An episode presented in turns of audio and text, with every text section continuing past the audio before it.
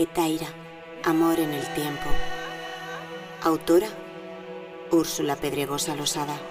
Narrada por Úrsula Pedregosa Losada.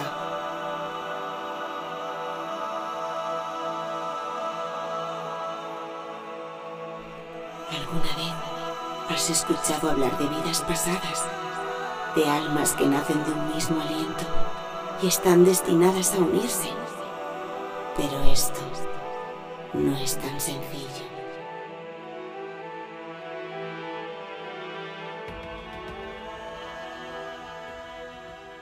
Las calles se encontraban abarrotadas de gente. Había infinidad de puestos de verduras, frutas, frutos secos, legumbres, dulces, ropa, babuchas, alfombras y todo tipo de objetos se vendían allí. Pero a Meredith y Sophie poco les importaba ese mercado. Se hacía tan difícil caminar por esas calles tan estrechas. Meredith llegó a Alejandría junto a su amiga Sophie, otras compañeras de la Universidad de Glasgow y su profesora, tutora también del trabajo de doctorado que estaba haciendo sobre la influencia del territorio en la música y la cultura, en especial de las culturas antiguas. Allí conoció al novio de Sophie, Edward, un estudiante de doctorado en musicología que viajó junto a su tío y maestro, Janiakos, un catedrático en musicología de la Universidad Franz de Hungría. Desde que sus miradas se encontraron, desde aquel instante, Meredith experimentó unas sensaciones muy intensas y difíciles de explicar. Algo la unía a aquel hombre, algo misterioso, sentía miedo y atracción a la vez. Un magnetismo a veces difícil de controlar. Era como si acabase de encontrar su tesoro más preciado, como si su alma le hubiese estado buscando durante siglos. Y estos sentimientos tan fuertemente experimentados, lejos de diluirse en el tiempo, aumentaban su intensidad. Meredith temblaba pese al calor egipcio. Estaba pálida como la nieve, se sentía flotando. A ratos se le nublaba la vista por el cansancio. No había conseguido conciliar el sueño en toda la noche. Cada vez las visiones y las sensaciones eran más reales. Unas palabras en griego, idioma que no había estudiado y no sabía el significado de las mismas. Sin embargo, podía escribirlas y pronunciarlas perfectamente. Esas palabras no salían de su cabeza. Agapi, Adelphi Psihimu.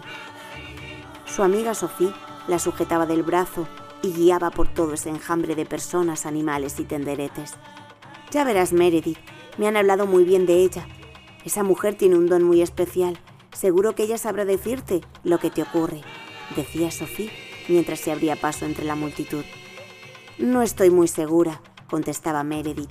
Su mano agarraba con fuerza el Ang, cruz egipcia que significa vida, un amuleto que procedía de una de las excavaciones en el antiguo Serapeo o templo de Serapis en Alejandría, fundado en el año 300 a.C. Sus padres se lo regalaron por su décimo cumpleaños y nunca se separaba de él. Se sentía muy unida a ese amuleto y no sabía exactamente por qué. ¿Qué me dices?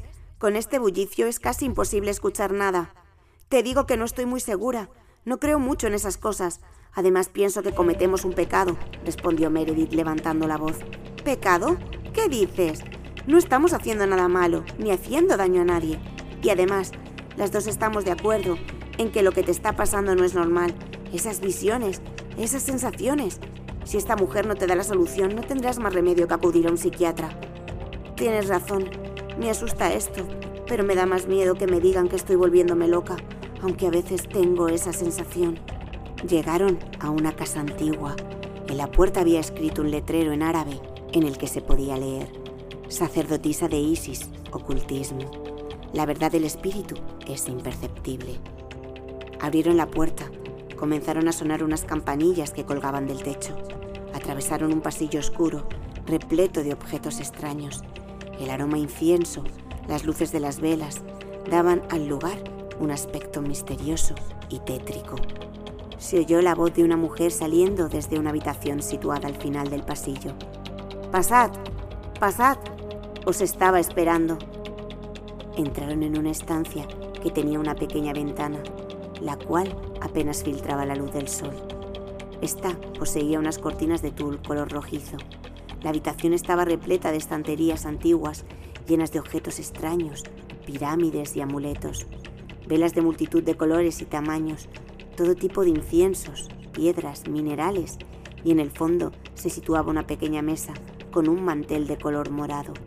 Encima del mantel, una gran bola de cristal y detrás de ella, una mujer anciana de cabello plateado, con la cara arrugada, grandes ojos y mirada penetrante, que llevaba atado a la cabeza un pañuelo de color verde del cual colgaban monedas doradas. Meredith estuvo a punto de salir corriendo. Se preguntaba una y otra vez qué es lo que estaba haciendo allí. Era ridículo, todo era tan confuso, pero necesitaba respuestas y quizás esa pitonisa se las podría dar. Ya no sabía qué hacer, se encontraba tan perdida. Queridas, os estaba esperando. Sabría que vendrías, Meredith. ¿Cómo sabe mi nombre? Sophie, ¿le has dicho cómo me llamo? No, respondió Sophie sorprendida. Solo concerté una cita con mi nombre. A mí no me hace falta que tu amiga me dijera tu nombre. Al entrar mis guías me lo revelaron. Meredith observaba de arriba abajo la habitación. Buscaba algo, pero aquello no era perceptible. De nuevo tuvo la sensación de querer huir de allí. No temas, no temas. Aquí no hay nadie que quiera hacerte mal. Mientras la anciana pitonisa hablaba, encendía unas velas. Has venido por respuestas sin darte cuenta que la única que puedes dar solución a esas preguntas eres solamente tú. Bueno, tus yoes de otras vidas. ¿Mis otras vidas? Sí, querida. Todos vivimos muchas vidas. En multitud de creencias se habla de varias vidas. Además, ¿no has escuchado eso de que todo es energía? Y la energía ni se crea ni se destruye, tan solo se transforma. Nosotros nos transformamos, pues somos energía. Yo tan solo creo en una vida mortal y la eterna en el cielo, Meredith respondió con contundencia. Sí, bueno, por supuesto. Todo es relativo y no hay nada que sea verdad absoluta o mentira en su totalidad. Lo que está claro es que estás aquí por tus visiones, tus sensaciones, por lo que escuchas, por ese hombre al que no puedes quitarte de la cabeza y con el que has experimentado sensaciones que te han parecido de otro mundo. Desde que le miraste a los ojos, un sentimiento dentro de ti te decía que ya os conocíais. Le sientes aunque no esté contigo. Le llevas en la mente permanentemente y no puedes evitar pensar en él, aunque no quieras. Su nombre... Espera. Ya. Un nombre no muy común. Un hombre de arte, erudito. Está relacionado con la música, ¿no es así? Todas esas situaciones que no puedes comprender. Ahora estás aquí, jovencita, las coincidencias no existen. ¿Quieres saber lo que significan las palabras que escuchas en tu mente? Un momento, las veo y escucho. La mujer se concentró, mirando fijamente a su bola de cristal. Después tomó un trozo de papel y escribió: Agapi, Adelphi Psihimu. ¿Son estas las palabras? La anciana mostró el papel a Meredith y Sophie. Meredith observó el papel y asintió con la cabeza. Escuchó atentamente a la anciana sin poder dar crédito. ¿Cómo sabía todas esas cosas? Eso es griego, ¿no?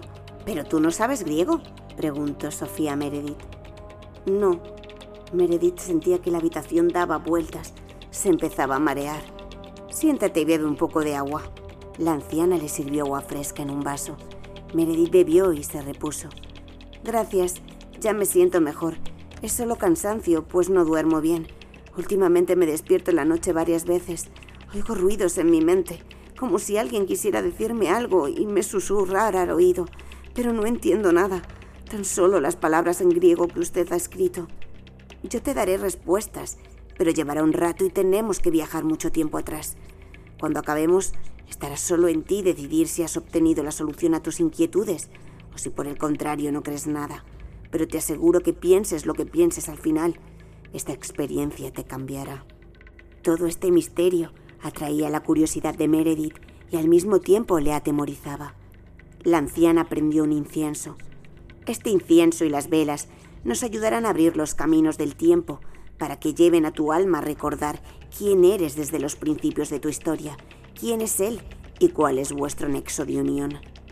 Comencemos. Has de recostarte en este diván. No temas.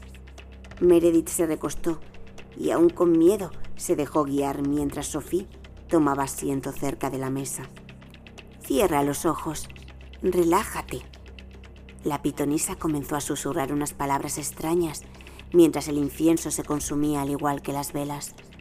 Con voz susurrante y profunda dijo, Meredith, ahora comienza tu viaje en el tiempo.